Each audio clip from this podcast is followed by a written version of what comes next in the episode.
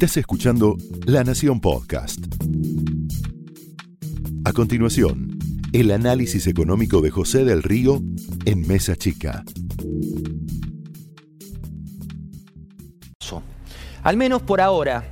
Mira, Alberto no va a soltar al ministro. Además, cuando se habla de potenciales nombres, no hay ningún consenso. Esta frase me la dijo uno de los integrantes de la mesa chica del presidente, quien justamente cuestiona hace tiempo al propio Guzmán. Dice que es demasiado académico, dice que le falta calle.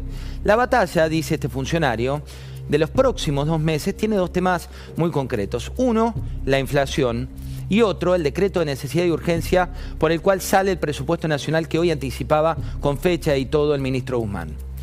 Esta mañana todos los empresarios de la Argentina, los importantes, todos, entre ellos Cristiano Ratazzi que está acá, estuvieron ahí en el auditorio de AEA, e Asociación Empresaria Argentina. Una entidad que si no conoces tiene solo 43 socios.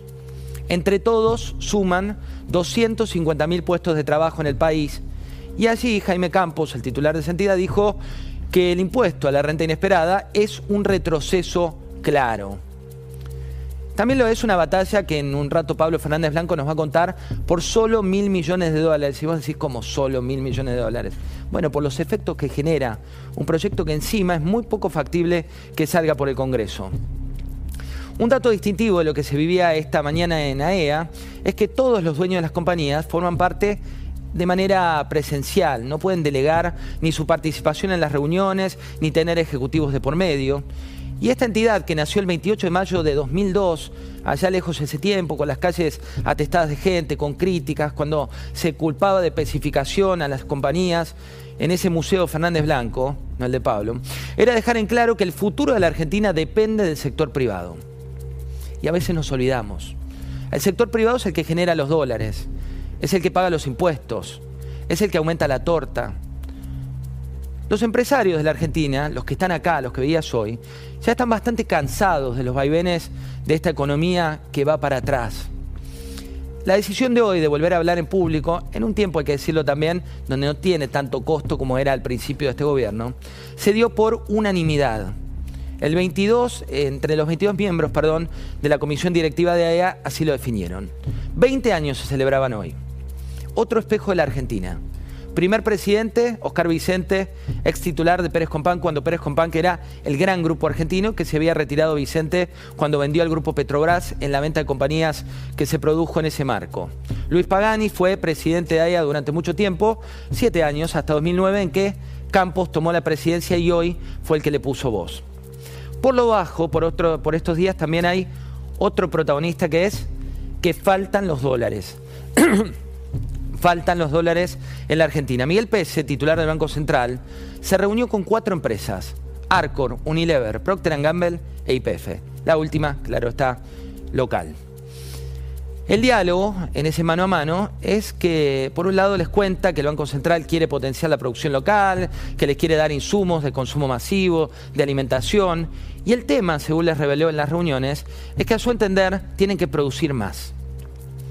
Este debate por la falta de dólares en un país que busca combatir la inflación se da con propuestas concretas y pedidos de propuestas concretas por parte del titular del Banco Central. Quiere despejar las trabas de insumos, pero con reuniones mano a mano. No alcanza. En el país del fútbol no hay botines. En el país del campo faltan agroquímicos. En el país que proyecta la economía del conocimiento, la gente prefiere trabajar fuera del sistema. En el país donde se busca potenciar la producción de alimentos, se critica a quienes los producen. Donde también se está hablando de macro por estos días es en IDEA. 40 CEOs el viernes se reunieron y dieron este dato. En la Argentina, lo decía hoy a la mañana en AEA, nacen 2.000 chicos por día. 2.000 chicos por día. 6 de cada 10 de esos chicos son pobres. Y no se da esto dividiendo la torta cada vez más pequeña. Hace 40 años el PBI per cápita en nuestro país, lo que generan los argentinos per cápita, superaba en un 70% al promedio de América Latina.